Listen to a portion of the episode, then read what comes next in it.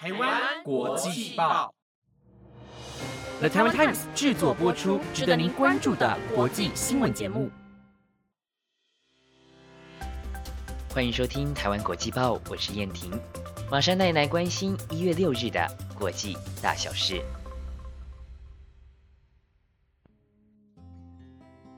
节目一开始，想问问大家，是不是又觉得变冷了呢？没错，寒流又要来了。而在南韩最南边的济州地区气象厅，也在今天对当地山区发布了寒流警报，代表当局预估最低的气温至少两天会低于零下的十五度。这也是寒流警报实施五十七年来济州第一次的发布。而在台湾地区，同样从明天开始，气温将下降到六至十三度，提醒大家一定要注意保暖，才不会着凉了。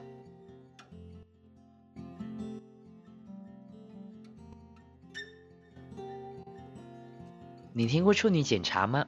就是用一根或两根手指插入女性的阴道，检查其松紧度和处女膜是否存在，以确定女性是否有性行为或进行性行为到何种程度的一种做法。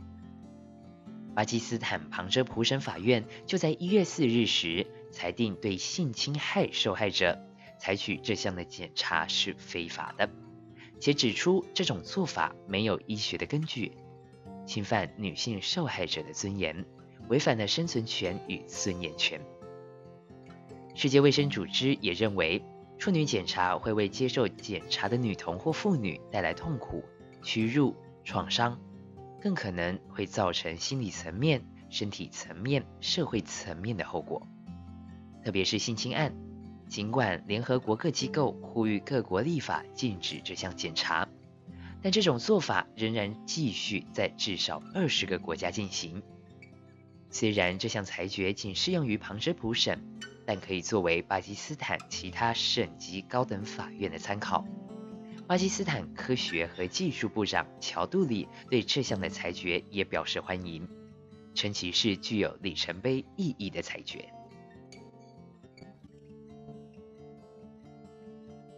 越南胡志明市法院在一月五号宣判三名独立记者因为散布反政府宣传品有罪，分别遭判处十一年到十五年徒刑。越南公安部指控三人以反政府为目的来制造、储藏、散布相关的资讯、物品以及项目，遭法院判刑，引来人权组织的抨击。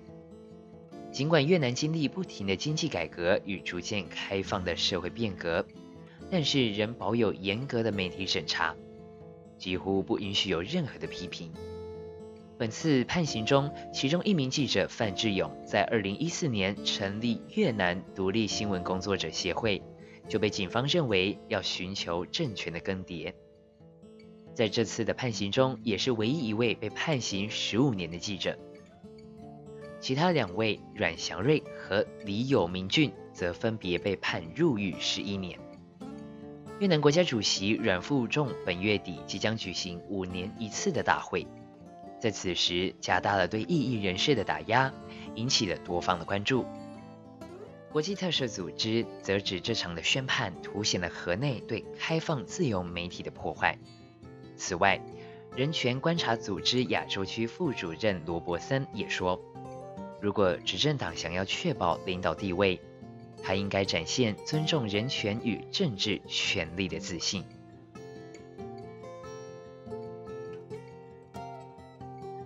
接下来为您带来伊朗的消息：伊朗政府恢复提炼高纯度的浓缩铀，严重的违反伊朗2015年与列强签署的核协议，也让美国总统当选人拜登想在美国重新加入核协议的目标更难达成。其实，美国原先也是核协议的签署国之一，但总统川普于2018年宣布退出，并恢复制裁伊朗，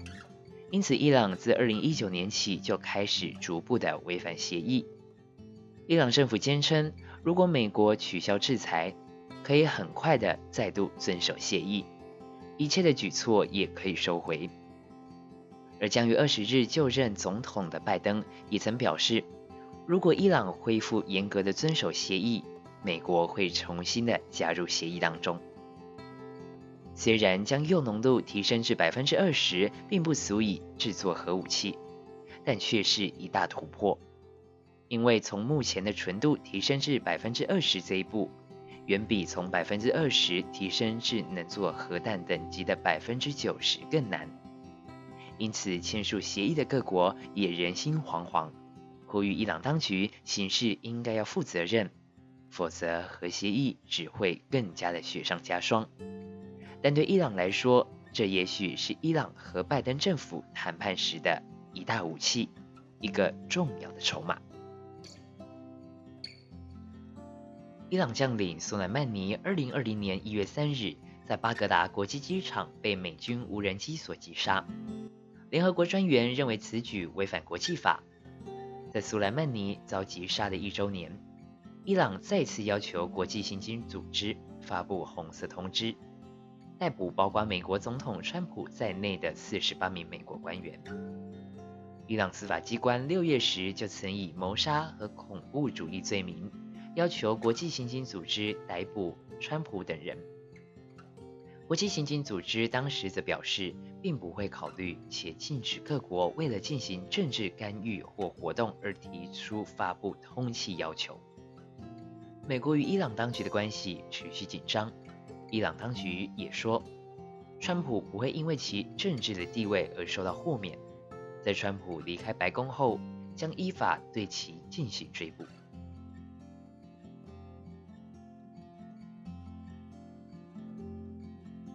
最后，带您一起来关心和疫情有关的消息。日本政府预计明天将针对疫情严重的首都圈发布紧急事态宣言，为期一个月。对象地区为疫情严重的首都圈一都三县，分别是东京都、千叶县、神奈川县、埼玉县。内阁官房长官加藤胜信今天说。并不会对冬奥的举办的判断造成影响。日本首相菅义伟政府为了避免紧急事态宣言对经济造成严重的打击，这次宣言相比2020年4月首度发布的宣言，限制的范围将缩小。此外，紧急事态宣言仅有劝导的效力，无法阻止民众的外出。这次发布的宣言也可能难以取得充分的防疫效果，甚至最后让宣言的效力不符预期。如果二度发布紧急事态宣言后仍无法有效的抑制疫情，菅义伟让冬奥如期登场的强烈宣誓，恐怕将被疫情所笼罩。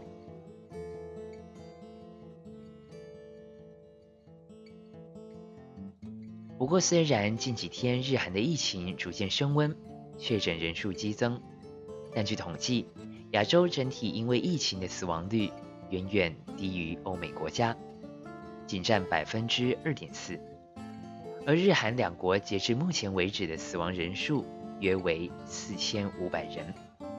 相当于美国一天所死亡的人数。日本就有团队针对此现象进行研究。发现亚洲民众体内存在特殊的抗体，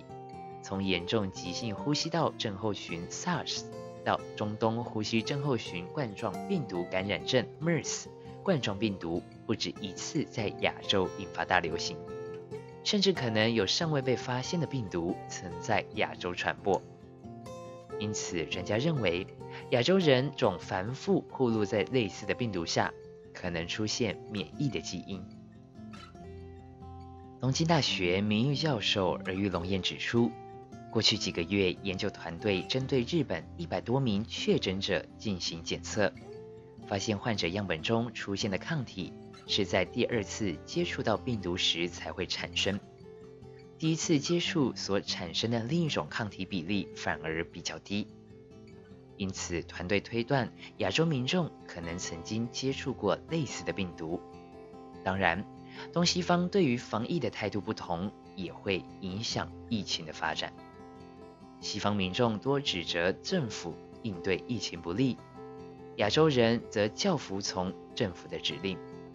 日本、韩国和台湾等国在疫情爆发的第一时间采取隔离措施，同时亚洲国家居民习惯佩戴口罩。相关的因素都被认为是对控制疫情蔓延起到了一定的作用。不过还是要提醒大家，出门时记得要戴口罩，保持好自己的卫生习惯，保护自己，保护他人，才能让大家免于受到疫情的打扰。感谢您今天的收听，本节目由 The Taiwan Times 制作播出，我是燕婷，我们明天见喽，拜拜。